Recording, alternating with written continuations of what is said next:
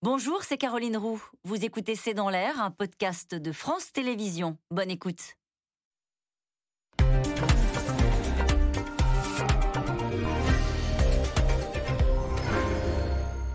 Bonsoir à toutes et à tous. Nous attendons vos questions, SMS, Internet et réseaux sociaux pour alimenter notre discussion. Bruno Le Maire l'assure, c'est la fin du quoi qu'il en coûte, une sorte de retour à un fonctionnement normal de l'économie. Le gouvernement qui a dépensé 240 milliards pour tenir l'activité à flot va continuer néanmoins à faire du sur-mesure pour aider les secteurs encore en difficulté. Les voyants sont au vert avec une reprise en fanfare, mais des signaux pourraient venir terminer le, le tableau de cette rentrée économique. Pénurie de matières premières, de main-d'œuvre et une inflation euh, qui atteint désormais en Europe 3% plus que les prévisions de la Banque centrale européenne, son plus haut niveau depuis 10 ans. En Europe, l'Allemagne sensible sur le sujet s'inquiète et en France, le gouvernement surveille de très très près la flambée des prix de l'énergie qui risque de plomber le pouvoir d'achat des Français en cette rentrée. L'économie repart L'inflation aussi, c'est le titre de cette émission. Avec nous pour en parler ce soir, Philippe de Sertine. Euh, vous dirigez euh, l'Institut de haute finance, vous enseignez la finance à l'Institut d'administration des entreprises de l'Université Paris 1 Panthéon-Sorbonne. J'y signale votre dernier livre, Le Grand Basculement, aux éditions Robert Laffont. Dominique Seux, vous êtes directeur délégué de la rédaction des Échos. Je cite votre éditorial du jour intitulé La vraie fausse fin du quoi qu'il en coûte. Nous y reviendrons euh, en détail. Ce soir, Sophie Fay est avec nous. Vous êtes journaliste au service économie de l'Obs. Votre dernier article s'intitule le climat. Pourquoi les entreprises vont euh, devoir revoir leur modèle au plus vite pour rester compétitives? Et puis on vous retrouve aussi chaque matin sur la radio France Inter. Enfin, Sylvie Matelli, vous êtes économiste, directrice adjointe de l'Institut de Relations internationales et stratégiques, l'IRIS. Je cite ce soir l'année stratégique de l'IRIS euh, qui sort la semaine prochaine. Bonsoir à tous les quatre. Merci de participer à ce C'est dans l'air en direct. Je me tourne vers vous, Dominique Seux, puisque c'était l'objet de votre euh, chronique ce matin. C'est la fin du quoi qu'il en coûte. Ça y est, est-ce qu'on est revenu à un fonctionnement normal de l'économie? l'économie alors, pas tout à fait. C'est vrai que l'arrosage automatique qui fonctionnait depuis euh, quand même maintenant un an et demi est un peu arrêté. C'est-à-dire que l'État arrête de distribuer, euh, j'allais dire presque de manière aveugle. Il, faut, il fallait aider les entreprises, il fallait aider les ménages par le chômage partiel, les entreprises par euh, le prêt garanti ou des aides directes. Il fallait aller au maximum pour soutenir, laisser à flot. Là, il y a de la sélectivité. Alors, le gouvernement, Bruno Le Maire en l'occurrence, le ministre des Finances dit nous passons du quoi qu'il en coûte au sur-mesure. C'est vrai globalement, et vous l'avez rappelé, 240 milliards d'euros. Alors dans ces 240 milliards, il y a beaucoup de choses différentes. Hein. plus on ne va pas complètement détailler, mais disons qu'il y, y, a ce que le gouvernement a décaissé, c'est-à-dire de l'ordre de 80 milliards d'euros, le chômage partiel, le fonds de solidarité pour les entreprises, vous indemnisez mhm. en proportion de leur chiffre d'affaires perdu les restaurants, les entreprises de tourisme ou des tas d'entreprises. Et puis, ça sont les aides directes. Et puis, il y a les entreprises, qui les, milliards qui ne sortent pas du budget de l'État, mais qui sont prêtés et qui devront être remboursés. Ou pas. ou pas. Et, évidemment, c'est un gros sujet. Mais. Euh, l'arrosage automatique, disais-je, est à peu près terminé. Il reste quand même du quoi qu'il en coûte, et c'est là-dessus qu'il faut avoir une vision aussi politique. Il ne faut pas être complètement naïf. C'est-à-dire que euh, Emmanuel Macron euh, annonce la fin du quoi qu'il en coûte, mais il laisse un certain nombre de robinets ouverts pour quelques secteurs mais aussi pour l'hôpital, pour l'éducation, pour la recherche. Il y a par exemple dans le budget euh, deux dispositions fiscales de baisse d'impôts, et même trois en l'occurrence, qui vont rester. Vous avez la taxe d'habitation, les impôts de production, la baisse de l'impôt sur les sociétés il n'en parle pas parce que ça fait un petit peu désordre quand même de dire on a une dette énorme et les impôts continuent de baisser. Mais c'est la réalité. Donc les milliards continuent, ils coulent un peu moins vite, mais c'est un fleuve tranquille, ça continue euh, et c'est évidemment électoral aussi, ça continue. Ça veut dire qu'on continue à faire des dépenses qui ne sont pas du tout imputables à la crise du Covid, mais plutôt à la campagne électorale en faisant passer ça sur le sauvetage de l'économie française. Voilà, c'est ça. Alors la campagne électorale, j'ironise un petit peu, il y a un peu de ça, mais c'est vrai que les hospitaliers ont besoin d'avoir des rémunérations plus élevés, les enseignants aussi, on, 12 milliards, voilà. Donc on, comprend, ça peut se discuter tout ça, mais il ne faut pas. Euh, je, finis juste d'un mot en disant qu'on a beaucoup utilisé la formule le quoi qu'il en coûte. On a un peu oublié de dire aux Français la vraie formule, c'est pas quoi qu'il en coûte, c'est quoi qu'il nous en coûte. C'est-à-dire? Ben, À la fin, il y a quelqu'un qui doit payer, qui doit rembourser mmh. quand même. Euh, on a l'air. Aujourd'hui, on a l'impression. On n'en parle pas. Ben, pas du tout. On a l'impression que le milliard d'euros, ça vaut zéro. Donc c'est un peu étrange. En réalité, c'est un tout petit peu plus compliqué, il faut remettre les pendules à l'heure. Philippe de Sertine, le succès de cette stratégie, de cette politique, qui a été celle d'autres pays européens, vous nous en direz un mot tout à l'heure, Sylvie Matelli, bah, c'est qu'il n'y a pas eu le mur des faillites euh, qu'on nous avait pourtant euh, annoncé. Alors, est-ce que ça veut dire que le pire est derrière nous et qu'on a vraiment enjambé cette crise euh, sanitaire en protégeant notre, notre économie? Ou est-ce qu'il y a quand même des choses qu'il va falloir regarder? Par exemple, les entreprises qui ont différé certains paiements, de, par exemple de l'URSSAF, de comme ça. Est-ce que le retour au fonctionnement normal de l'économie, ça veut dire aussi bah, rembourser pour les entreprises. Oui, c'est ça. C'est-à-dire, c'est souvent d'ailleurs ce qu'on entend un peu, c'est le retour à la normale. Comme nous, quand euh, il n'y a plus de virus, on va revivre normalement. L'économie, il va y avoir des séquelles. Parce qu'effectivement, on a eu des dépenses absolument incroyables. Mais c'est vrai que les gens qui nous regardent, et d'ailleurs même quand on travaille, on finit par avoir perdu ce que vous dites, le milliard. Mais c'est le dixième milliard, les 100 milliards, les 1000 milliards, à la limite, on voit même plus ce que ça veut dire. Oui, non, mais c'est pas grave, tout va bien. Euh, pour les entreprises, c'est vrai qu'effectivement, ça a permis d'éviter ce que l'on craignait, c'est-à-dire les entreprises qui s'arrêtent, qui continuent à devoir payer, qui font faillite. Donc on n'a pas eu de faillite, mais même on n'a pas eu de faillite de manière anormale. Au mois de juillet, 28 000 milliards, 28 000 pardon faillites. Euh, normalement, il y en a plus de 45 000 quoi. Donc on est avec quelque chose qui n'est pas normal, c'est-à-dire il n'y a plus de faillite. Il y a une situation où euh, on dit une des professions qui est en grande difficulté aujourd'hui, et c'est pas des blagues, c'est mandataire social, celui qui s'occupe des faillites, ils n'ont plus de travail. C'est euh, ça se voit de point de vue concret quoi par rapport à d'habitude, ils ne travaillent plus. Et les pauvres, ils sont pas aidés. Enfin, c'est les pauvres. Hein, donc vous voyez, mais donc on est avec cette situation qui est une situation complètement artificielle, paradoxale. Le but, c'était effectivement de ne pas détruire l'outil productif. Le but, c'était, vous avez parlé du mur des faillites, mais le mur du chômage aussi, c'est évidemment ce qu'on redoutait. On est dans une crise qui est d'une gravité incroyable depuis 1945, et là, on est avec finalement un taux de chômage qui est en train de revenir très très vite, très rapidement à la normale. Donc on est avec effectivement des mesures qui ont permis de ne pas avoir l'effondrement. Mais le prix de ces mesures, et là bien sûr que quand vous avez l'élection présidentielle dans huit mois. On ne va pas en parler. On va essayer de repousser ça le plus longtemps possible. Le prix de ces mesures, il est devant nous, évidemment. Il est évident que le quoi qu'il en coûte, que pour rebondir sur ce que disait Dominique Seux tout à l'heure, on n'a pas dit nos limites. On a dit quoi qu'il en coûte. Quoi qu'il en coûte, ça veut dire que ça va coûter beaucoup. Mais qu'il fallait le faire parce qu'il fallait le faire. Là, on est tous d'accord. Mais c'est un coût à la fin. Mais est-ce qu'il y a une incertitude pour les entreprises euh, qui vont encore une fois devoir euh, peut-être euh, rembourser ces prêts garantis par l'État, etc. Ou est-ce que tout ça, au fond, peut s'étaler sur, sur le long terme, Sophie Fait Il y, a, ce, ce chiffre qui est dans, le monde d'aujourd'hui, le journal Le Monde, qui dit 60 000 entreprises en tension sérieuse pour être confrontées à des difficultés avec l'arrêt des aides. C'est-à-dire qu'à un moment donné, quand on va débrancher, il y a quand même,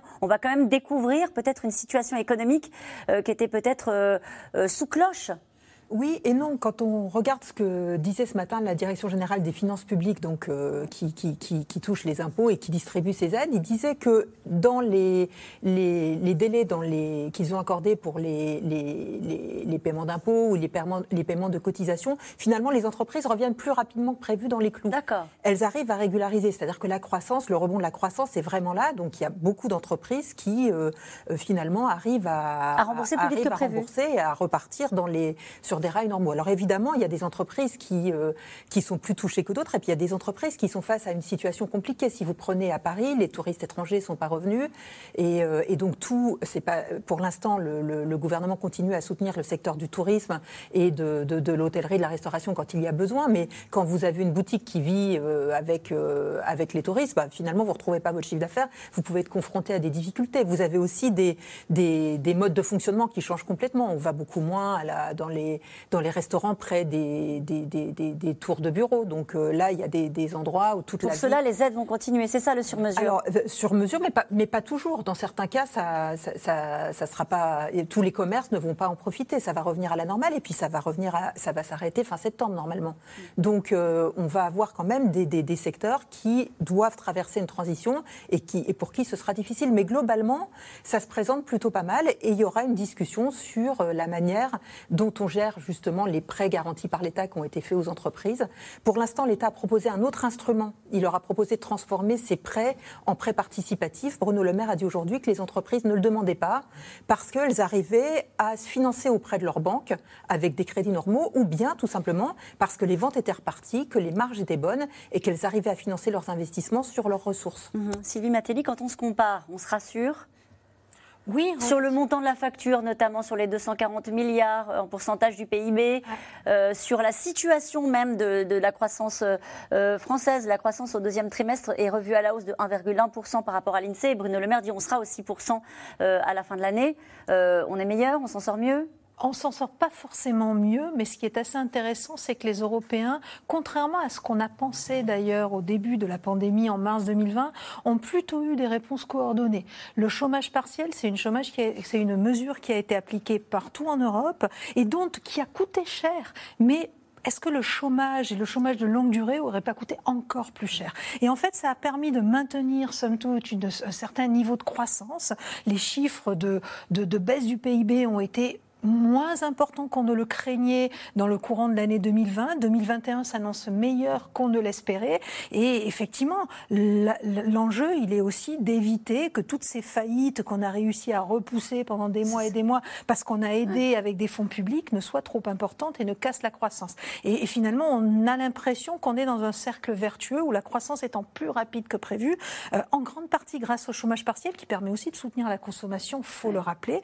Euh, on devrait éviter le pire. Donc ça, c'est quelque chose d'extrêmement intéressant. Au-delà de ça, bah, on a mis en place aussi des plans d'aide européens avec des fonds européens qui vont être débloqués et qui vont venir limiter l'impact sur le déficit public ou la dette publique des plans de relance qui sont annoncés en Europe. Donc il y a tous ces éléments-là qui rétrospectivement nous permettent de dire au fond ça aurait pu être bien pire. Mhm. Euh, la question aujourd'hui euh, qui, qui, reste quand même en suspens, c'est quand est-ce que le pacte de stabilité, quand est-ce que la rigueur budgétaire va revenir au niveau européen et, au fond qu'on va devoir serrer la vis beaucoup plus vite que prévu. Et on va en parler ça dans un instant. En tout cas, la facture va s'alléger euh, dès demain. Les aides aux entreprises vont coûter aux finances publiques une centaine de millions d'euros en septembre contre 4 milliards d'euros au pic de la crise en mars dernier, comme un air de retour à la norme avec néanmoins le maintien des aides dans les secteurs encore fragiles. Paul-Rémy Barjavel et Christophe Roquet. Pour ce restaurateur parisien, fini le fonds de solidarité à la fin du mois. Un nouveau dispositif est mis en place pour le soutenir. Les aides seront calculées en fonction de ses coûts fixes, de quoi le rassurer. Si on couvre nos frais fixes, c'est l'essentiel. Voilà, on ne demande pas à gagner de l'argent sur les aides, on demande à être aidé pour ne pas sombrer. À partir du 1er octobre, les chefs d'entreprise devront calculer la différence entre leurs recettes et leurs dépenses. Une différence qui sera remboursée par l'État à 90% pour les petites entreprises et 70% pour les autres. Et parfois la liste des charges fixes est longue. Évidemment euh, le loyer qui est un poste extrêmement important, euh, les honoraires divers et variés, la comptabilité, l'abonnement des sites internet, les, abonnements EDF, euh, téléphonie, etc. Après avoir dépensé 240 milliards d'euros pour soutenir les entreprises à surmonter la crise du Covid-19, c'est donc la fin du quoi qu'il en coûte. Place aux sur-mesures. Celui qui est en difficulté continuera à être aidé, et celui qui n'est plus en difficulté ne pourra plus bénéficier d'un dispositif général. Vous avez par exemple sur la côte atlantique, qui a très bien marché euh, cet été, des restaurants qui ont fait du plus 15, plus 20, plus 30%. Et si vous allez dans Paris, vous avez des restaurants, des hôtels qui, privés de touristes chinois ou de touristes américains, ont fait du moins 10, moins 15 ou moins 20%. Donc c'est bien cela dont il faut tenir compte. Passer d'un dispositif général et forfaitaire, le fonds de solidarité, à un dispositif sur mesure. Une mise à jour dictée notamment par la reprise de la consommation et la bonne santé de l'économie française. Avec de bonnes surprises pour cette année, l'INSEE table sur une croissance de 6% et évalue le taux de chômage à 8,1%, son niveau d'avant-crise cette dynamique existe, les carnets de commandes sont bien remplis, mhm. euh, sauf bien sûr dans quelques secteurs qui restent durablement affectés par les mesures sanitaires et auprès desquels on est très en soutien. 13 mois après l'accord historique sur le plan de relance européen, la France a reçu jeudi dernier le premier raconte de l'Union européenne pour un montant de 5,1 milliards d'euros. Car sur les 100 milliards du plan de relance français, 40 sont financés par Bruxelles. En contrepartie, la France doit investir dans la transition écologique, la rénovation énergétique des bâtiments et la numérisation de l'économie. Des milliards auxquels s'ajoutent d'autres milliards avec le plan France 2030 annoncé par Emmanuel Macron au début du mois de juillet. À la rentrée, après le travail et les consultations en cours, nous déciderons d'un plan d'investissement qui visera un objectif bâtir la France de 2030 et faire émerger dans notre pays et en Europe les champions de demain qui, dans les domaines du numérique, de l'industrie verte, des biotechnologies ou encore de l'agriculture, dessineront notre avenir. En attendant, la dette publique augmente. Elle atteint 118,2% du PIB. Le déficit public pourrait monter, lui, à 9% du produit intérieur brut. Et d'autres chiffres inquiètent, comme l'inflation. 1,9% en France sur un an, 3% en zone euro au plus haut depuis 10 ans. L'Europe n'est pas la seule concernée, aux États-Unis aussi la hausse des prix inquiète. Le tour de vis des banques centrales semble inévitable. Attention toutefois à une prise de décision prématurée, prévient le patron de la Banque centrale américaine. Cette politique inadéquate pourrait ralentir inutilement l'embauche et d'autres activités économiques et pousser l'inflation à un niveau plus bas que souhaité. Aujourd'hui, avec un marché du travail toujours à la peine et la pandémie qui continue, une telle erreur pourrait être particulièrement néfaste. Alors que l'inflation atteint un niveau record depuis 13 ans aux États-Unis, la question n'est plus de savoir si la Fed va réduire son soutien à l'économie américaine, mais quand et nous allons revenir sur euh, cette inflation qui est l'une des conséquences de cette surchauffe euh, de l'économie mondiale. Mais cette question, d'abord, la fin du quoi qu'il en coûte se paiera-t-elle un jour prochain? Prochain. Prochain, non. A priori, euh, je pense que mai, mai 2022, de toute façon, le plus proche. C'est-à-dire, évidemment, il y a les présidentielles. Là, c'est évident qu'on est dans quelque chose où on va essayer de repousser, repousser le plus tard possible. Mais ce qui est le cas aussi euh, dans les autres pays, euh, on va dire les plus riches. On sent bien que l'idée, l'idée que d'ailleurs défend sans arrêt Bruno Le Maire, c'est en disant c'est la croissance qui va payer. Oui. Si on a une croissance très forte, on arrivera d'abord, évidemment, la dette sur, la, sur le PIB sera plus faible, puisque le PIB sera plus gros. Mais, mais surtout, c'est comme ça qu'on va avoir de la liquidité qui va rentrer, qui va nous permettre de, de relancer la machine, comme on le disait tout à l'heure. Il a tort? Euh, on espère que non. Simplement, la croissance d'avant, hein, la croissance d'avant 2020, c'était une croissance qui tendait à s'essouffler. Une nouvelle croissance doit, se mettre en place. Ce n'est pas simplement en relançant l'économie comme avant qu'on aura une croissance qui pourra faire face à cette dette nouvelle. Il est clair, c'est pour ça, vous voyez, la, question du plan d'investissement qu'on a vu dans le reportage, où les gens disent, mais enfin, on va investir. On sort du plan de relance et on entre dans le plan d'investissement. Mais c'est indispensable de penser une nouvelle forme de croissance parce qu'on a besoin d'une croissance plus forte. Et la croissance plus forte, elle ne pourra venir que si on change complètement les paradigmes. Et on voit très bien le problème que Qu'est-ce que ça veut dire, Philippe de Sertine? Changer complètement les paradigmes quand on parle de la croissance. Ça veut dire quoi? Euh, ça, veut dire investir sur des secteurs sur lesquels on n'est pas bon. Oui, et ça veut dire que peut-être les secteurs anciens peuvent un jour commencer à décroître. Or là, on sent bien qu'on n'est pas du tout dans cette logique-là. C'est-à-dire que tout le monde veut recommencer comme avant, construire des voitures comme avant. Oui, alors avec des batteries électriques, oui, d'accord. Au lieu de, mais, mais, construire comme avant, avoir des bureaux qui fonctionnent comme avant, plus de télétravail, etc. C'est-à-dire on a cette tentation de revenir comme avant, et là, il faut dire tout de suite, oui, mais attention, là, ça nous donne une croissance faible.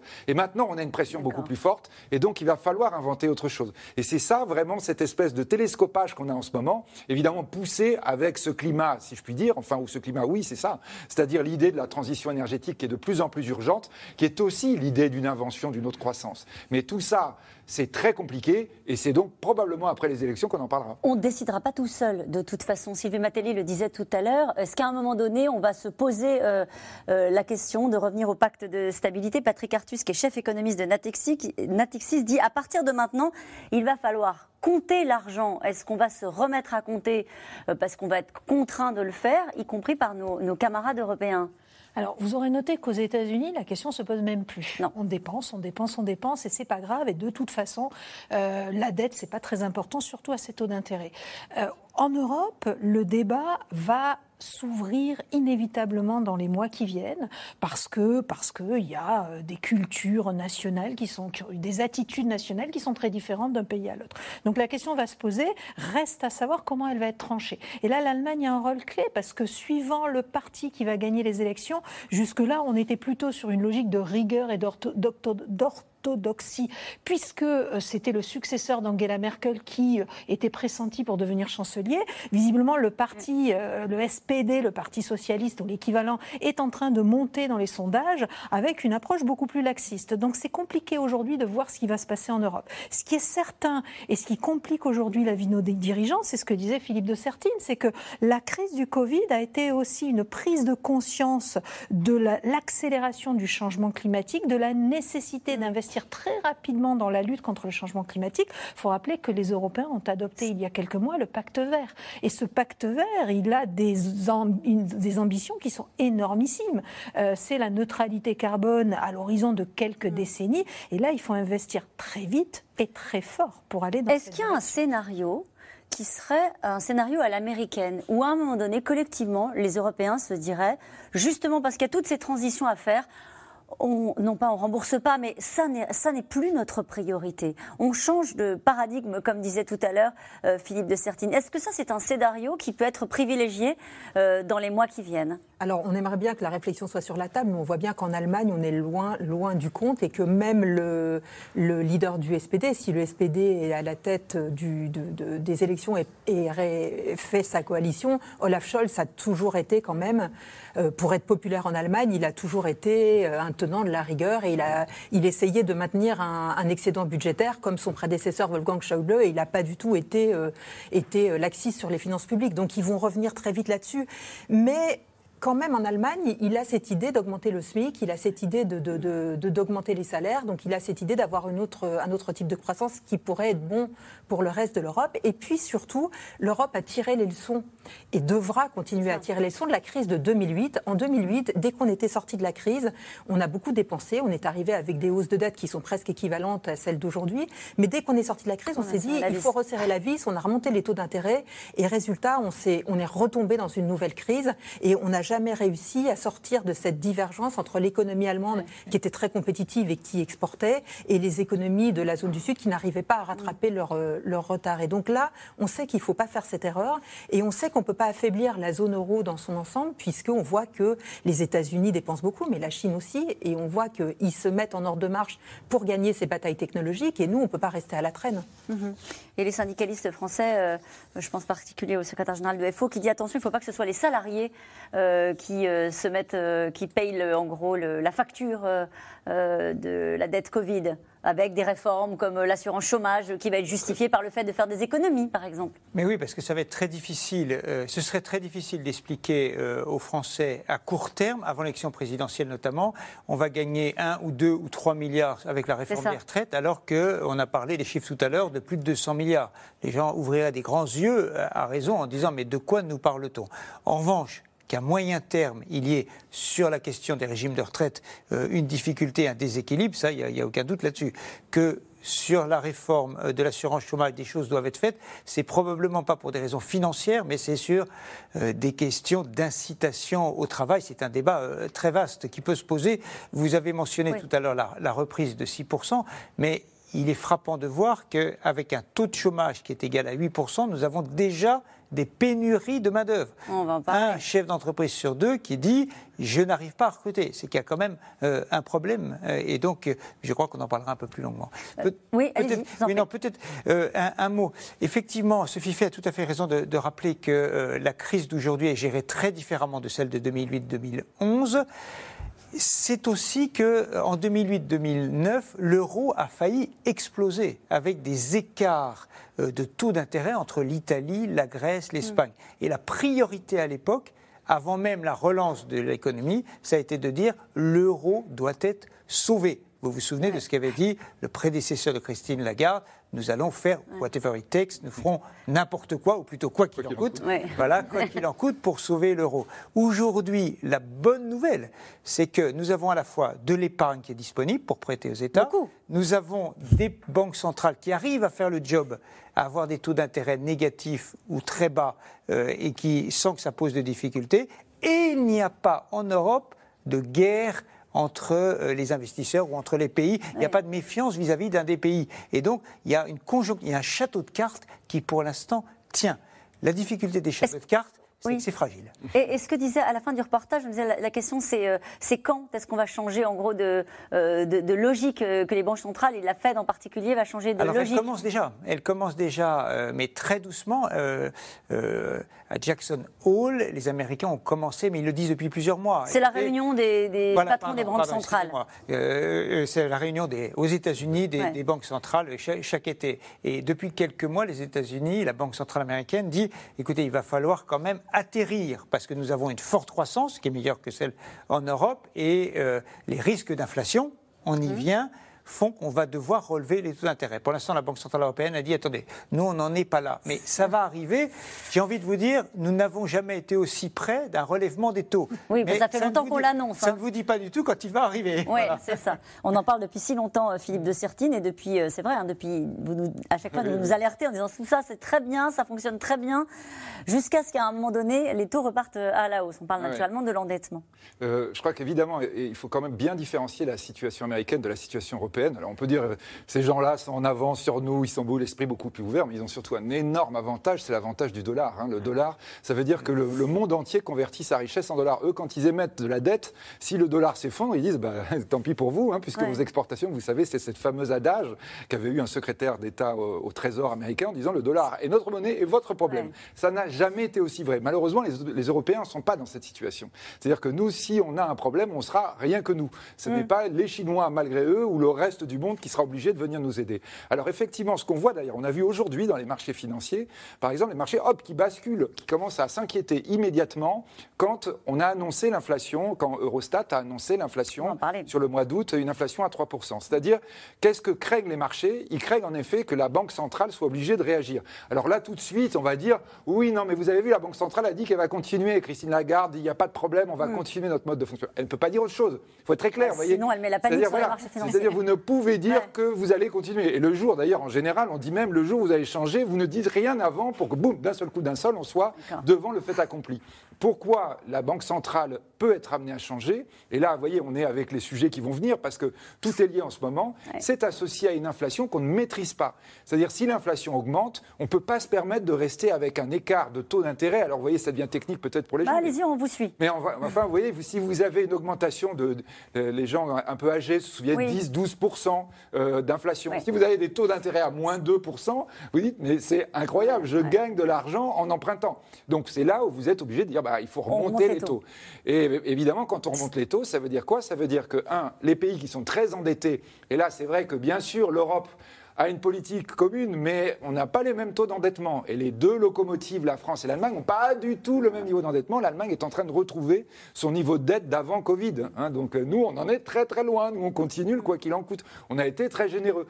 Alors évidemment, la France va prendre la tête de l'Europe pendant six mois, entre janvier et juin. Ça tombe bien pendant la période électorale. Peut-être le sujet sera un peu mis sous le tapis à ce moment-là. Mais donc on est bien avec cette situation où les pays très endettés peuvent craindre la remontée des taux. Et je dirais de façon mécanique, juste pour terminer, quand les taux montent, les marchés actions baissent parce que les capitaux vont aller vers là où on les rémunère. Donc c'est pour ça que dès que vous avez de l'inflation, les, marchés baissent parce que les marchés ont peur qu'on remonte. Est-ce que c'est l'ombre au tableau, euh, Dominique, de cette rentrée économique euh, La reprise de l'inflation avec euh, ce taux de 3% pour, pour la zone euro, on disait, on ne s'est pas vu depuis, depuis 10 ans. on se souvient qu'on a fait les uns et les autres, hein, vous étiez à nos côtés, on parlait de la reprise de l'inflation aux États-Unis, disant non mais vous inquiétez pas, en Europe tout va bien, on est à 1,5, etc. On se retrouve à 3. Est-ce que c'est encore sous contrôle? Et est-ce que c'est une ombre au tableau? Puisqu'on a certains économistes qui disent c'est très bien, euh, 3 points d'inflation. Alors c'est le début du nombre et on ne sait pas très bien si ça va basculer, revenir au soleil ou passer à l'ombre.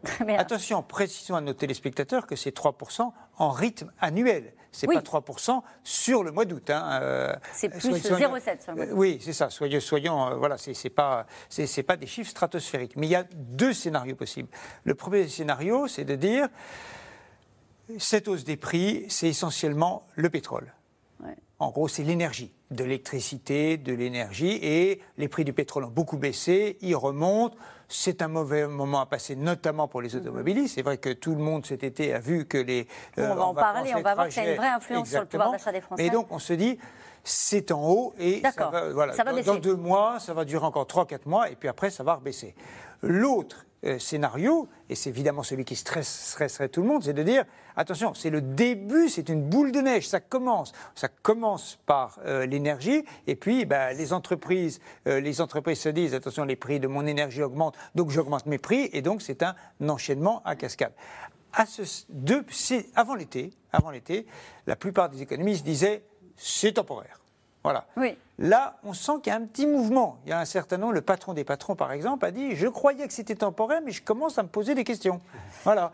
Et donc, quand on commence à se poser des questions, c'est qu'on commence à ouvrir ses chakras et à dire il y a plusieurs hypothèses. Vous croyez qu'il ouvre ses chakras, le patron du Oui, je ne sais pas. on voit sa tête et son l'air là d'ouvrir ses chakras, je ne sais pas très, très bien.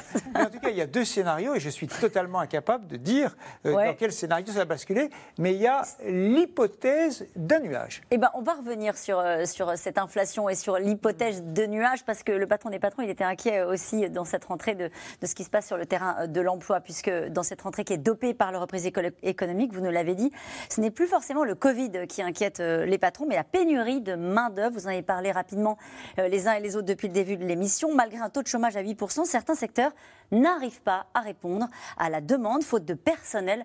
Un mouvement qui est en réalité mondial et qui repose la question de l'augmentation des salaires. Noé Poitvin, Maxime Logier et Laszlo Gelabert. Au traditionnel grand rendez-vous du MEDEF la semaine dernière, 5400 entrepreneurs, de bonne humeur. Les carnets de commandes se remplissent. La perspective de 6% de croissance leur redonne le sourire. Tous les indicateurs sont au vert. Dans le prestigieux hippodrome de Longchamp, Bruno Le Maire vante la reprise économique. Mais il l'avoue, il n'avait pas pensé à un obstacle. Si vous m'aviez dit, il y a 8 ou 10 mois, que lorsque je m'exprimerais devant les entrepreneurs de France, je leur dirais que le problème numéro un que nous avons tous aujourd'hui, c'est un problème de recrutement de salariés et de personnel, je leur dis mais c'est une blague. Eh bien non, c'est la réalité. Devant des chefs d'entreprise venus de toute la France, le ministre de l'économie plaide pour une réforme de l'assurance chômage. Mais une fois sorti de scène, il confie avoir une autre idée, augmenter les salaires. La croissance doit profiter à tous, tous sans exception, notamment les salariés les plus modestes. Mais je vous donne ma conviction profonde, nous devons aller plus loin. Et nous devons faire en sorte que le travail permette à tous les Français, sans exception, de vivre dignement leurs activités. Réaction quasi immédiate du patron des patrons. Pas sûr que ça soit à Bruno Le Maire de savoir s'il faut augmenter ou pas augmenter les salaires. C'est quand même au chef d'entreprise de le décider. Je pense qu'effectivement, il y a probablement de la place pour augmenter les salaires parce qu'on a un problème de recrutement. Mais il ne faut pas se tromper. Si on augmente par exemple les salaires dans la restauration, la conséquence immédiate, c'est le menu ou la carte, si vous voulez, enfin le prix des plats. Donc c'est l'inflation. Payer plus pour attirer plus de candidatures. Certains entrepreneurs ne peuvent pas se le permettre, comme Iteb Boudjema. Dans son restaurant, 22 salariés. On y va, s'il vous plaît, burger Texas barbecue avec une petite salade, mini cheese, avec une petite frite, s'il te plaît, Kyle. À cause du pass sanitaire et de la baisse de fréquentation, 25% de ses effectifs ont été placés en mi-temps. Impossible pour lui d'augmenter leur rémunération. Il a donc misé sur d'autres moyens. Alors nous, aujourd'hui, la, la volonté qu'on a eue, malheureusement, on sort d'une période très difficile, donc on n'a pas nous-mêmes les moyens de pouvoir augmenter les gens en interne, même si on le souhaiterait. Mais on a essayé de compenser euh, une augmentation par une valorisation tout autour d'un pack où on, offre à nos euh, salariés euh, de l'épargne salariale, où on offre à nos salariés des mutuelles beaucoup plus qualitatives, où on offre à nos salariés des primes quand on le peut, et on essaye de valoriser nos salariés avec des programmes de carrière. Des avantages pour garder ses employés, mais aussi en attirer. À huit mois de l'élection présidentielle, nul doute que les propositions sur la hausse des salaires séduiront aussi des électeurs. La droite notamment s'empare du sujet. La première dignité, c'est de pouvoir vivre de son travail. Et pour cela, il faut que le travail paye. Il faut que le travail paye plus que l'assistance. Il faut que le travail paye plus que l'économie souterraine. Donnons-nous pour objectif que le salaire net perçu par la majorité des Français progresse d'au moins 10%, mais sans que cela coûte plus cher à nos entreprises. Alors faut-il augmenter les salaires? Le débat est mondial. Aux États-Unis, Joe Biden a incité les entreprises à mettre la main à la poche. Résultat, le salaire horaire moyen a augmenté de 2% en un an. Quant à la Chine, son président appelle officiellement les plus fortunés à rendre davantage à la société avec la question de l'augmentation des salaires et de certains secteurs aussi en Chine hein, qui ne trouvent plus euh, main-d'œuvre. On va y revenir. Cette question, certains secteurs recherchent désespérément de la main-d'œuvre.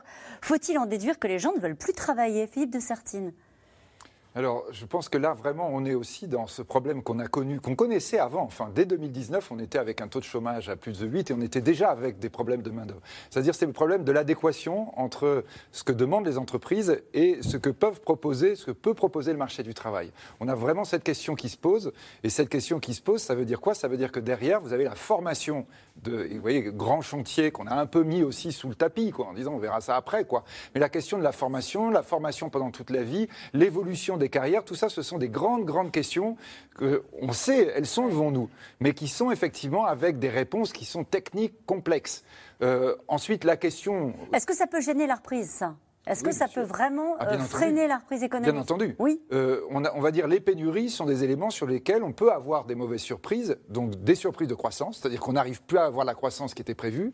Et deuxième élément, on, tourne, hein. c'est-à-dire, vous voyez, ça fait beaucoup de choses qui, qui en réalité se croisent et souvent euh, se télescopent, mais plutôt pour faire un problème plus fort. Ça relance la problématique de l'inflation. Mmh. Hein. c'est-à-dire, vous voyez, quand on relance la problématique de l'inflation, ça veut dire que là, on a deux raisons d'augmenter les salaires parce que les gens gagnent de moins en moins en termes de pouvoir d'achat, parce qu'on a une, une, concurrence acharnée pour recruter les personnes. Donc tout ça vous donne de l'inflation. Tout ça, ça va si vous n'avez pas des taux d'intérêt très forts et que vous n'avez pas beaucoup de dettes. Quand vous avez de la dette très forte, vous ne pouvez pas vous permettre ce genre de choses. C'est pour ça qu'en France, on est vraiment nerveux, beaucoup plus nerveux que d'autres pays d'Europe sur cette mhm. question. Sophie Fay, sur euh, ce débat qui se déplace désormais sur l'augmentation des salaires, et on entendait euh, ces responsables politiques euh, de droite, qui, c'est vrai que c'est un discours qu'on était plutôt habitué à entendre dans les programmes du Parti socialiste ou là d'ailleurs c'est le mot d'ordre hein, de la CGT hein, au mois d'octobre, l'augmentation des salaires, c'est en train de se déplacer. Alors pas pour les mêmes raisons et pas avec les mêmes arguments. Oui, mais alors le, discours de la droite, il est quand même assez surprenant parce qu'ils veulent qu'on augmente les salaires mais que ce soit payé par les impôts, puisque ça doit être payé par des baisses de cotisations sociales. Donc à un moment donné, là, le, sujet, il n'est pas celui-là. Le sujet, il est de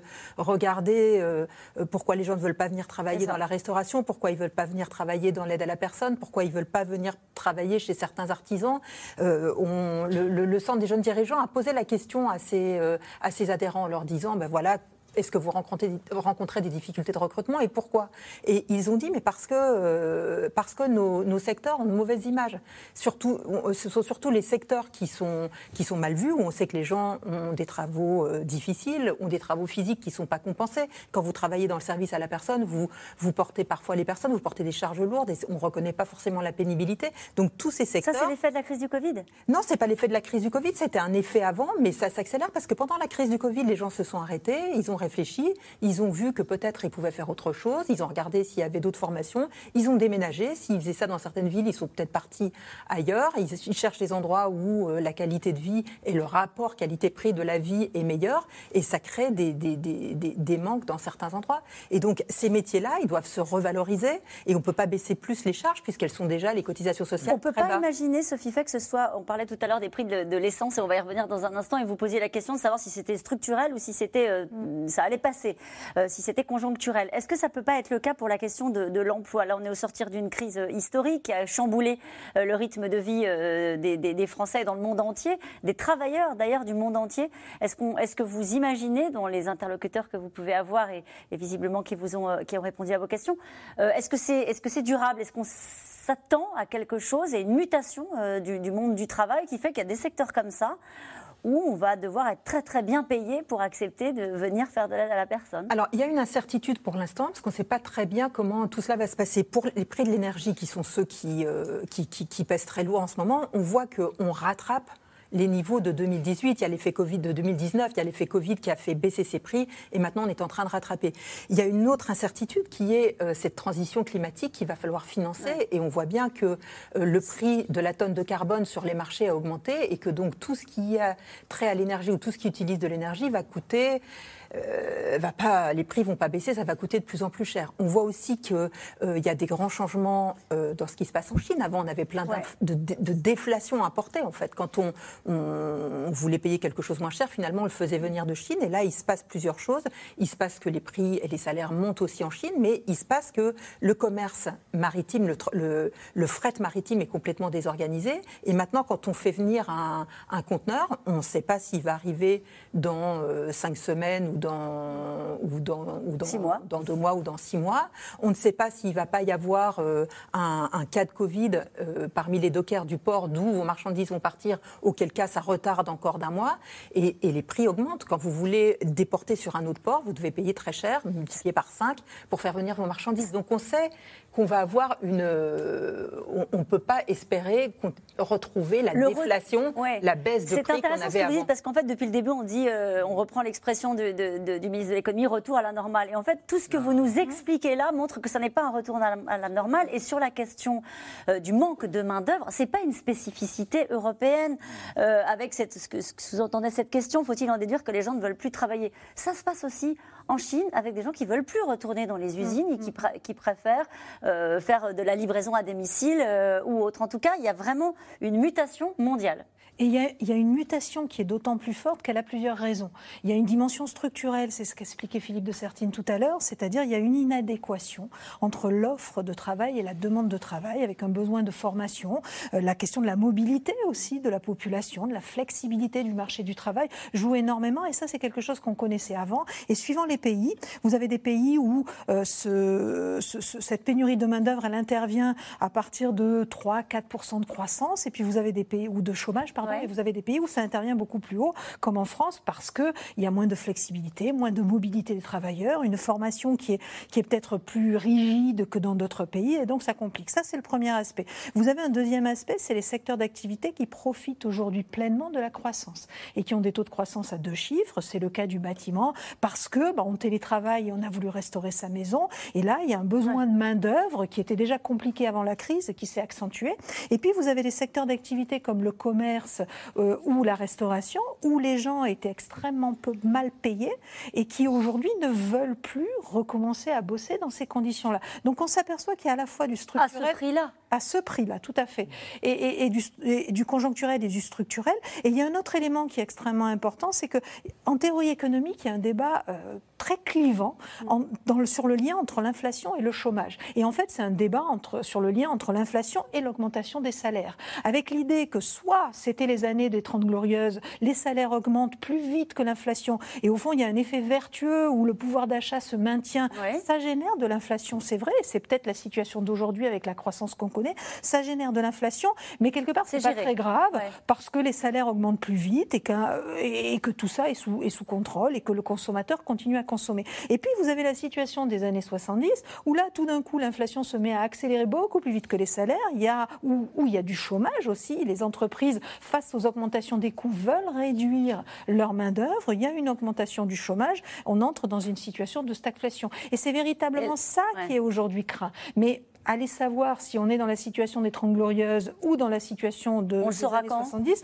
Pour l'instant, c'est compliqué de le savoir. C'est oui, un peu tôt et pour euh, des raisons d'organisation des entreprises. C'est-à-dire que avant d'augmenter les salaires, chaque chef d'entreprise, mmh. d'augmenter les salaires maintenant ou dans les deux mois qui viennent, chaque chef d'entreprise va se poser trois questions. La première, c'est est-ce que la crise sanitaire est terminée? Hein, Le chef d'entreprise qui dirait j'augmente mes salaires de 3-4% alors que dans 4 mois, il y aura peut-être encore des doutes, euh, une cinquième, sixième vague, même si c'est une vaguelette, euh, évidemment, il ne peut pas prendre ce risque. Donc, première hésitation. Deuxième hésitation, le grand changement structurel après cette crise dans le monde du, du travail, c'est le télétravail. Ça ne concerne pas tout le monde, mais ça concerne beaucoup de monde. Or, jusqu'à maintenant, on ne sait pas très bien, en rythme de croisière, si le télétravail, ce sont des gains de productivité ou pas. On imagine que oui, aux États-Unis, il y a des études qui vont dans ce sens, qui disent des gains de productivité de l'ordre de 2 à 3% Mais on ne sait pas vraiment, puisqu'on l'a testé en confinement, on l'a testé dans une période très bizarre. Donc, avant d'augmenter les salaires, deuxième question que se pose chefs d'entreprise, le télétravail, ça me coûte ou ça me fait gagner. Ça me fait gagner peut-être des mètres carrés euh, que je n'utiliserai plus, mais peut-être que ça me coûte si, euh, ben, en réalité, il y a une perte de, créativité collective, etc. Et la troisième question, il y, a quand même, il y a quand même un certain nombre de secteurs qui ne sont pas négligeables, qui doivent s'interroger sur ce qu'ils vont devenir dans les années qui viennent. Euh, le tourisme.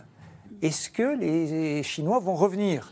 Euh, s'il y a des doutes sanitaires, pas simplement le Covid, mais dans l'avenir. Est-ce que, est que euh, le secteur, donc le tourisme, est-ce que l'hôtellerie-restauration va revenir au même niveau? Les voyages d'affaires, par exemple, toutes les entreprises se disent, s'il y a un poste d'économie que je vais faire, et d'organisations différentes, c'est qu'il y aura, je vais moins envoyer mes cadres, mes dirigeants faire des voyages autour du monde pour une réunion de deux heures à Tokyo. Là, on parle d'entreprises. Là, on parle d'entreprises qui seraient obligées d'augmenter les salaires pour pouvoir recruter, donc qui ont besoin de main d'œuvre. Oui, mais euh, elles ont besoin de main d'œuvre, euh, mais elles, elles, sont, elles appartiennent à des secteurs qui se posent aussi la question euh, quel est mon modèle économique dans les deux, trois. Restauration? Mais oui. On parlait de l'aide à la personne Mais oui, parce qu'ils ils se posent quand même, tout le monde s'interroge. Donc augmenter les salaires, quand vous augmentez les salaires, tout le monde souhaite augmenter les salaires. Mais forcément, vous dites, attendez, est-ce que je pourrais, dans euh, un an, deux ans, assumer? Ça s'est déjà produit aux États-Unis. En tout cas, le mouvement, il est en train de partir aux États-Unis, Philippe de Certi. Je crois que par rapport à la question que vous posiez tout à l'heure, ce n'est pas le Covid qui a modifié les choses. Parce que euh, avant le Covid, on était dans une situation, nous Français, on en était un peu exclus, on la regardait de loin parce qu'on gardait un, un taux de chômage élevé. Mais par exemple, tous nos voisins du nord de l'Europe, les États-Unis, étaient dans des situations de pénurie de main-d'œuvre. On n'avait jamais vu ça. Euh, les, États-Unis, Trump était avec un taux de chômage qui était inférieur à 4%. C'était des choses qui renvoyaient à juste après la guerre. Et là, on était déjà dans la situation, on se dit, on trouve plus, on trouve plus de gens. Et c'était une des grandes questions en disant, mais est-ce qu'il faut arrêter du coup l'immigration? Parce qu'on n'a plus personne pour travailler. on a remis tout le monde au boulot et on ne sait pas comment faire pour trouver des gens en plus. Ça nous casse la croissance. Donc c'est une situation structurelle dans notre économie qu'on avait avant le Covid. Mais ce qui est vrai, c'est que Covid, cette relance incroyable d'un seul coup d'un seul, bouleverse complètement les choses et nous met encore plus vite dans cette situation. Nous, Français, hein, je dirais, quand, Bruno Le Maire a dit ça tout à l'heure, on le voyait dans le reportage, il y a quelques jours, il dit, je ne pensais pas, il y a dix mois, vous dire, ça. Mais il y a un an et demi, c'est déjà ce qu'il disait. C'est-à-dire, on disait, c'est plus le problème de... Euh, euh, Bruno Le Maire et, les, et la ministre du Travail à l'époque disaient, avant, on me parlait du coût du travail, maintenant, on me parle du problème du recrutement. Déjà, il y a deux ans, on disait ça. Hein, Dans des secteurs bien particuliers, encore une fois, on a l'air de, dire que c'est un ensemble de. C'est quand même qui concernerait l'ensemble de l'économie. Ce sont des secteurs qui sont concernés. Alors, ce sont certains secteurs, mais attention, ce problème de pénurie sur, on va dire, les talents, quels qu'ils soient, à tous les niveaux, je vous dis, les États-Unis, l'Allemagne, etc., nous le disent depuis un moment. C'est dans tous les secteurs qu'on va avoir cette pression, à tel point qu'on surveillait, il y a deux ans, l'augmentation des salaires aux États-Unis, déjà. C'est qui les 8% de chômeurs alors alors, bah, ça, c'est notre. Bah oui, non, mais ça, c'est notre problème aussi. Il y a les, en fait, il y a, il y a, deux, il y a deux choses. Il y a les très grandes villes. Dans les grandes villes très dynamiques, comme à Paris, par exemple, il y a de la pénurie de main-d'œuvre pratiquement dans tous les secteurs des services. Et puis après, vous avez effectivement un effet Covid qui est plus conjoncturel dans le secteur du bâtiment, les secteurs commerciaux, le secteur de la restauration. En tout cas, c'est un des sujets, et vous l'avez un peu évoqué depuis le début de l'émission, que le gouvernement surveille comme le lait sur le feu. La flambée euh, des matières premières et ses conséquences sur le pouvoir d'achat des Français. Les carburants dépassent le niveau de novembre 2018, souvenez-vous, c'était au tout début euh, de la crise des Gilets jaunes. Quant au gaz, c'est un bond de plus de 8% dès demain qui va alourdir la facture des Français. Mathieu Lignot, Mélanie Lunès et Stéphane Lopez. Passer à la pompe revient de plus en plus cher. Depuis le début de l'année, le prix du gasoil et de l'essence est en hausse, entre 12 et 16% Alors aujourd'hui, dans cette station-service en banlieue parisienne, la différence se voit directement au moment de payer son plein de carburant. J'arrivais rarement sur ces montants-là sur la Smart en gasoil. En général, c'était dans les 30, 40, 35, 39 euros. Là, ça, quand même, euh, ça représente un budget un peu plus important, je trouve. Bon, ça reste une petite voiture, heureusement, mais il n'empêche que, bon, bah, si on roule beaucoup, c'est clair que ça va, ça va peser dans le budget. Là, si on reprend l'exemple des gilets jaunes, on est largement au-dessus de ce qu'il y avait avant les gilets jaunes. Donc, euh, on voit qu'on augmente de partout. Tout augmente de toute façon. Quoi qu'on fasse, tout augmente. L'essence représente une bonne part du budget. Il faut se calmer. Selon le ministère de la Transition écologique, le prix à la pompe atteint 1,56€ pour le litre de samplon 95 et 1,42€ pour le litre de gazole. Des prix qui dépassent parfois ceux de novembre 2018. À l'époque, cette hausse du prix des carburants est l'une des causes du mouvement des Gilets jaunes. C'est la taxe carbone qui met le feu aux poudres. Emmanuel Macron l'a abandonnée et se justifiait. On vit avec cette difficulté euh, sur le prix du carburant, on la connaît. Et comme je l'ai souvent rappelé, les trois quarts de la hausse, ce sont les marchés mondiaux. Le prix du baril de pétrole a augmenté de 55% en un an. Après l'épidémie de Covid-19, l'économie mondiale repart, tout comme la demande en hydrocarbures. Les pays producteurs de pétrole en profitent. L'OPEP fixe les quotas de production. Le marché pétrolier prévoit un fort rebond de la demande de pétrole au cours du second semestre de l'année. Ce qui nous rapproche des niveaux pré-pandémiques au premier trimestre. Autre énergie, même tension sur les prix. Se chauffer ou faire sa cuisine au gaz coûte de plus en plus cher. En gaz, 264,17 euros. Et c'est pour quelle période? C'était pour la période de mai à juillet, je crois. Et à partir de demain, la facture augmente de 8,7% pour près de 3 millions de Français. Ceux qui ont un contrat à tarif réglementé. On est obligé de subir ça. Moi, tant que c'est moins que l'électricité, je change rien. Mais euh, je pense que euh, la réflexion viendra la prochaine fois euh, si euh, c'est égal à l'électricité. Cette hausse des prix de l'énergie, gaz et carburant s'explique aussi par la politique européenne. L'objectif de favoriser les énergies vertes provoque l'augmentation du prix du carbone. Mais la Commission appelle les pays membres à l'accompagner. Les consommateurs peuvent s'inquiéter à juste titre que les nouvelles règles de taxation de l'énergie entraînent une hausse des prix des carburants. Laissez-moi être clair. Le passage à une énergie plus verte ne peut se faire que dans le cadre d'une transition plus large et socialement équitable vers une économie plus durable. Nous devons concilier équité et ambition. L'électricité pourrait elle aussi augmenter dans les prochains mois? Entre 7 et 8% de hausse attendue pour février. Cette facture plus salée concernera 22 millions de Français et il faudra la payer en pleine campagne présidentielle. Sophie Fay, je le disais, le gouvernement surveille ce sujet comme le lait sur le feu, euh, naturellement, parce que là, il y a un impact euh, très clair sur le pouvoir d'achat. Oui, alors la, la bonne nouvelle, c'est quand même que ce qui est très étonnant dans cette crise du Covid, c'est que le pouvoir d'achat n'a pas baissé. En fait, toutes ces mesures de chômage partiel, toutes les tout, tout, tout, cet argent que, que, que, l'État a dépensé a permis de maintenir le pouvoir d'achat. Alors ça, c'est global. Quand on regarde, évidemment, il y a toujours, on, le voit très clairement parce qu'on voit cette épargne qui a explosé. Donc on voit bien que euh, le pouvoir d'achat n'a pas diminué, qu'il est, on le retrouve sur les livrets A et sur les, les comptes d'épargne. Non, c'est combien l'épargne accumulée pendant le pendant 160 milliards.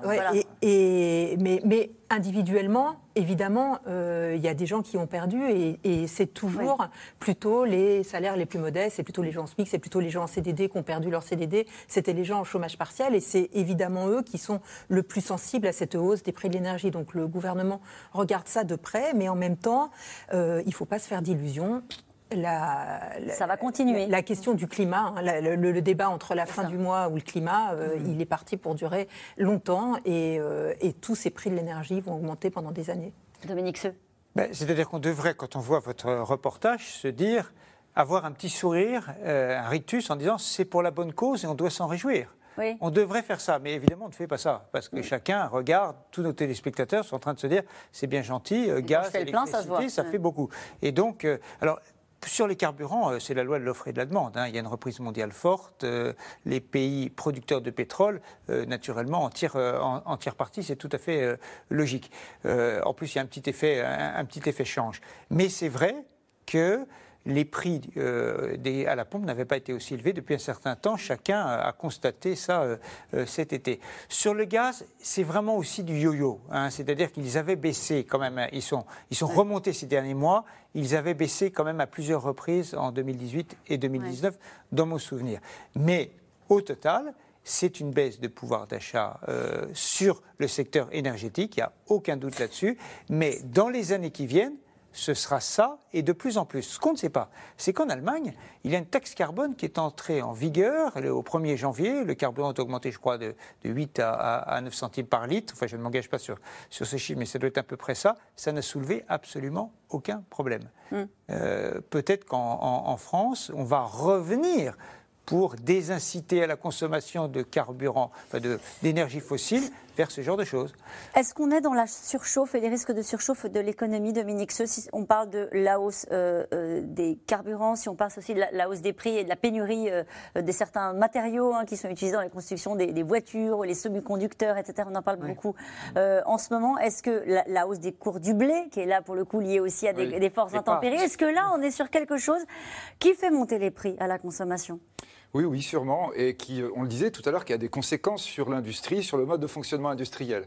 on peut parler géopolitique aussi, hein, parce que quand on est en train d'évoquer le gaz, et notamment pour l'Allemagne, on a le problème russe, hein, puisque c'est la Russie qui approvisionne massivement l'Allemagne. Elle va ouvrir son nouveau gazoduc Nord Stream 2. Les Américains ont dit aux Allemands Ah oui, mais non, attention, il ne faut pas du tout avoir une politique aussi conciliante avec les Russes. Mais on dit Oui, mais si on n'a pas le gaz russe, ça le fait monter, ce qui est le cas en ce moment. Hein, les Russes ont dit Bon, bah, très bien, on lève le pied, on va voir qui c'est qui gagne dans, la, dans, le, dans le bras de fer. Quand on est en train de parler des semi-conducteurs, on est bien avec le problème sur l'Asie, avec le problème sur la Corée du Sud, sur Taïwan. Euh, les manœuvres militaires de la Chine autour de Taïwan en ce moment, évidemment, préoccupent tout le monde. Est-ce que ça, plus le Covid, plus l'approvisionnement, ah, plus l'incertitude, les prix vont monter, Philippe Donc on a une tension. Donc le vrai risque, la vraie risque, c'est qu'on ait une tension sur les prix et que ça se communique sur les salaires. Et en même temps, quand on évoque là tout ce qu'on voyait là très concrètement, quand on dit effectivement, vous disiez les gens, ils voient leur facture mmh. augmenter. Hein. Ma mère me disait tout à l'heure, mais l'électricité augmente, il faut que tu le dises à la télé. Oui. ça y est, c'est fait, hein, Madame mais, mais, sauf que ma, maman n'est pas dans la partie, on va dire, la plus pauvre de la population. Il ne faut pas oublier, Covid, c'est, on arrive à quasiment 9 millions de pauvres. Quand vous êtes pauvre, ça veut dire que la consommation d'hydrocarbures, ça représente presque 20% de votre budget. C'est énorme. Derrière, après, vous avez le loyer, derrière, vous avez euh, à payer euh, le téléphone portable, etc. Tout ça dont vous avez besoin pour votre quotidien. Ça veut dire que là, cette tension inflationniste, elle peut très très vite devenir une tension sociale. Et là, pour le coup, quand on disait le gouvernement, ça c'est sûr qu'il regarde, mais pas que le gouvernement. On va dire l'ensemble des politiques regarde ça avec mhm. attention. Et il y a la question des prix alimentaires. Parce que c'était la question sur le blé. Il y a eu, non, mais il y a eu les gelées, et il y a un certain nombre de. Pardon, il y a les fruits et légumes. en France, les fruits et légumes. Et euh, une partie de la population dit mais circuit court, euh, agriculture biologique, il faut se poser la question est-ce que nous devons tous accepter d'avoir de payer euh, un peu plus cher ce que nous mettons dans nos caddies? Et nous revenons maintenant à vos questions. L'économie qui repart si fort, est-ce vraiment une bonne nouvelle? Dans une perspective de lutte contre le changement climatique, pas vraiment, parce qu'on s'aperçoit qu'au fond, on ne sait pas tellement se passer de la croissance. Alors je vais peut-être, et ça rebondit sur le, ce qu'on a abordé précédemment, euh, je vais peut-être euh, réduire un petit peu mhm. l'optimisme. Il y a de vraies inquiétudes aujourd'hui sur la croissance économique en Asie, en particulier en Chine. Les autorités se veulent rassurantes, et c'est souvent la Chine qui pèse sur les prix et l'augmentation des prix des matières premières, mais on s'aperçoit que bah, la stratégie du zéro Covid dans tous ces pays-là, avec en plus en Chine un vaccin qui n'est pas super efficace face aux variants, euh, peut de nouveau entraîner des restrictions. Et on l'a vu hein, ces dernières semaines en Chine, un certain nombre de, de, villes qui ont été remises, euh, sous, qui ont été confinées. Euh, ça peut peser sur la croissance. Et eh ben, la bonne nouvelle, c'est que du coup, bah, ça réduira les, prix sur les matières premières. Hmm. la France se remet à vivre après deux ans d'inactivité. Sa dette est abyssale. La classe moyenne va-t-elle en faire les frais, Sophie Fay? Alors, il va, y avoir, euh, il va y avoir un débat, mais pour l'instant, euh, moi je crois que la classe moyenne n'en fera pas particulièrement les frais. En fait, le, le, gouvernement, que ce, soit, euh, que ce soit la même majorité qui gagne les élections ou leurs successeurs, ils vont vraiment se battre à Bruxelles pour défendre l'idée qu'il ne faut pas remonter les taux d'intérêt brutalement, qu'il ne faut pas revenir à l'équilibre budgétaire brutalement, mais qu'il faut se donner une stratégie longue de redressement des finances publiques et que de ça passera pas par l'impôt, c'est ça que voilà, vous dire. Si on fait l'impôt, si on casse la croissance, si on casse la consommation, euh, de toute façon, euh, on n'arrive pas à réduire la dette. C'est ce qu'a montré la crise de 2008. Donc il faut trouver une, une, autre stratégie, mais il faudra trouver un consensus en Europe. Ça va être une bataille euh, politique intéressante. Ce qui est certain, c'est que ce sont les plus aisés qui ont gagné dans cette crise.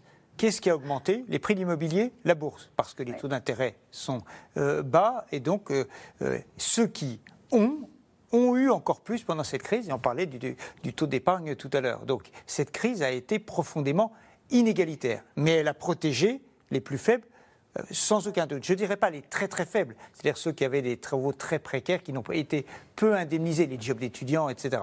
Pour eux, ça très difficile. Mais le gros de la classe moyenne inférieure a été protégé. La classe moyenne supérieure et les plus aisés ont, gagné, entre guillemets, pendant cette crise. Euh, si la classe moyenne doit perdre, c'est aussi par son épargne. Il y a l'impôt et l'épargne. Je dirais là, la question de l'épargne. Et ça veut dire quoi, ça? Perte de valeur de l'épargne. Hein. C'est-à-dire, quand on évoque inflation, etc., euh, tout ça, ça veut dire quoi? Ça veut dire qu'en réalité, ce que vous avez amassé, qui devait vous servir plus tard, vaut de moins en moins. Pour mm. le coup, les années 70 nous disaient ça, à l'époque. Euh, quelles sont les filières encore soutenues par les aides du gouvernement? Eh ben, sur les secteurs, alors il y a l'événementiel, le tourisme, et l'hôtellerie, café, restaurant euh, pendant euh, quelques semaines et encore. le secteur culturel? Secteur culturel, je ne sais pas. Non Allez. Pensez-vous franchement que le prêt garanti par l'État sera remboursé par les entreprises qui l'ont pris? Ils ont 4 ans pour le faire. hein. C'est de mai 2022 à 2026. Euh, les- les- le système bancaire n'a pas l'air de penser qu'il y aura des difficultés ou alors ce sera extrêmement marginal. Mais euh, il reste euh, 2026, c'est pas tout près. Euh, Pourrait-on connaître une reprise très rapide de l'économie couplée à une forte inflation? Quelles seraient les conséquences? Ah bah oui, c'est ce qu'on a évoqué euh, aujourd'hui, effectivement. La question est de savoir si, euh, encore une fois, l'inflation va être hors de contrôle et parce qu'une trop forte croissance, et auquel cas ça aurait des conséquences énormes. Après, il faut bien rappeler que l'inflation, ça déprécie aussi les dettes. Oui, c'est ça, c'est peut-être une manière de rembourser nos dettes Oui. Philippe de Oui, c'est ce qu'on disait. Enfin, Bon. mais sauf que l'inflation, vous savez, euh, je, je cite toujours euh, Jean-Claude Trichet, c'est euh, quand vous la sortez du tube, vous n'arrivez pas à la faire rentrer dedans. quoi. C'est-à-dire le problème. Il dit ça, Jean-Claude Trichet. Il avait dit ça à l'époque quand il était patron de la BCE. Il est drôle, Jean-Claude Trichet. donc, Vous avez la- l'air surprise. Oui. donc c'est les chakras de Jean-Claude Trichet. C'est ça. Mais, mais donc non, non, mais je On crois est que très étonnés dans cette émission. c'est un vrai danger de perdre la référence monétaire. Ça, c'est quelque chose. Nous, Européens, vous voyez, on s'est battu pour avoir un euro parce qu'on sait à quel point, si vous avez plus de stabilité monétaire, là, ça casse les ressorts d'investissement à long terme. Ça, c'est vraiment l'histoire économique qui nous l'apprend. Est-ce qu'on peut avoir une inflation sans remonter des taux? Euh, non. Voilà. Non, mais je l'inflation sais pas. Et la remontée des taux. Mais, Le- le- le- mais il y a un point quand même, c'est que tout ce qui se passe en ce moment, c'est des effets de rattrapage. On ne sait pas du tout Ouais, quelle est leur ça. durée. Par exemple, on s'est beaucoup équipé en informatique parce qu'on était en télétravail, parce que on avait aussi de, on n'allait pas au restaurant, on n'allait pas, on sortait pas, donc on, on a utilisé notre argent pour acheter des équipements électroniques. Tout ça, ça a contribué à la pénurie de puces. En sortant du confinement, on avait un peu d'épargne, donc finalement, beaucoup plus de gens ont décidé de changer leur voiture. En plus, il y avait euh, cette incitation à, à avoir des moteurs plus, plus économes ou de l'électrique. Donc il y a eu une grosse demande de voitures, une forte demande de voitures. Ça va peut-être se corriger. Tout ça va peut-être se corriger. Et puis en face, on voit aussi qu'on a une économie qui s'adapte beaucoup plus vite. On a des usines de semi-conducteurs qui sont en train d'être euh, lancées un peu partout dans le monde. On, a, on essaye d'être plus économe, d'aller beaucoup plus vite sur les économies d'énergie ou sur les économies de matières premières ou sur le recyclage. Donc en fait, tout ça, on ne sait pas si on est dans des cycles longs ou dans des, des- des mécanismes d'ajustement. Et pour l'instant, les industriels ont l'air de penser quand même. Vous êtes en train de dire que ça pourrait même être une, cette crise du Covid qui a bouleversé les, les- les fondamentaux de l'économie mondiale pourrait être une chance. C'est une chance parce qu'elle a fait, elle a, elle a amené l'économie à se transformer beaucoup plus vite, à gagner 10 ans peut-être sur son, son processus de transformation. Alors après, le débat, c'est est-ce que ces transformations vont dans le, bon sens, dans le bon sens et sont bonnes pour l'humanité, mais en tout cas, elles ont pris 10 ans d'avance. La mondialisation libérale, qui a eu beaucoup de défauts, a eu un avantage immense pendant 30, 30 ans, c'est la désinflation. Et donc, il n'y a pas eu d'inflation et chacun en a bénéficié d'une certaine manière. Est-ce qu'après cette crise, il y a une mondialisation qui devient différente? Oui. Est-ce qu'à la fin de la mondialisation? Non, très peu probablement. Mais on ne sait pas très bien où on va et les effets collatéraux d'une mondialisation qui mute, ça concerne notamment l'inflation. Les taux d'intérêt vont monter un jour ou l'autre. Comment allons-nous gérer notre dette abyssale? Je suis obligée de me tourner vers vous, Philippe de Sertine. Obligée. Oui, oui, bah oui, non, c'est une vraie, vraie question qui se pose sans cesse, mais on repousse euh, la question devant nous. Donc euh, là, ce qu'on a dit aujourd'hui, c'est qu'on espère la pression sur l'Allemagne quand on va être à Bruxelles pour que le problème ne se pose pas. Mais l'Allemagne n'a pas intérêt à augmenter les taux non plus. Non, là, là, le, jour où la- le, le jour où on est dans cette situation euh, où il y a rupture entre l'Allemagne et la France, on est probablement dans une crise européenne grave. C'est pas exclu du tout, hein, c'est pas des choses qui sont impossibles. L'Italie nous a montré qu'on pouvait être au bord de ça. Alors les Italiens n'étaient pas assez puissants pour dire on va entraîner une crise nous-mêmes, mais là on peut avoir ce problème, on va dire, dans un horizon court, moyen terme. Il est évident que les élections En fait, on- vont être importantes. On dit retour à la normale, mais encore, en vous écoutant les uns les Oui. autres, on voit bien que les modèles économiques sont. On ne sait pas encore de quel côté ça peut basculer. hein. C'est parfaitement clair en vous Voilà. Pardon? Pour la première fois dans l'histoire, Oui. depuis 50 ans, euh, le nouveau ou la nouvelle chancelière allemande sera un petit nouveau par rapport au président français. Ça donnera peut-être un petit avantage au président français ou à la présidente. française. Voilà, allez, Françoise dans l'Aude, pourquoi des offres d'emploi ne sont-elles pas pourvues alors que le chômage est élevé en France? Bah, c'est très simple, hein, parce qu'on a des gens qui ne sont pas formés aux postes qui sont proposés, parce qu'on a des gens qui ne sont pas au bon endroit, et la mobilité est relativement faible dans notre pays. Donc, Donc il va falloir mettre l'accent sur la formation. Et on a un système social qui est assez généreux aussi. Allez, pouvez-vous expliquer l'expression faire rouler sa dette pour un État? Oui, c'est de dire qu'on se réendette pour rembourser la dette. Donc c'est-à-dire qu'on continue, on continue à avoir de la dette supplémentaire qui nous permet. Philippe Danlaude, tout cet argent déversé et emprunté n'alimente-t-il pas une bulle immobilière et des matières premières et de la bourse, bien sûr. Mm. Oui, ça oui. Allez, une dernière question. Économiquement, l'Europe s'en sort-elle mieux que les États-Unis en aidant les particuliers et les entreprises? Non, pour, enfin, euh, l'Europe a veillé plus aux personnes, sans aucun doute, mais l'économie américaine repart plus rapidement. Merci à vous tous. C'est la fin de cette émission qui sera rediffusée ce soir à 22h40. On se retrouve demain, 17h50, pour un nouveau C'est dans l'air. Belle soirée sur France 5. Et tout de suite, c'est à vous.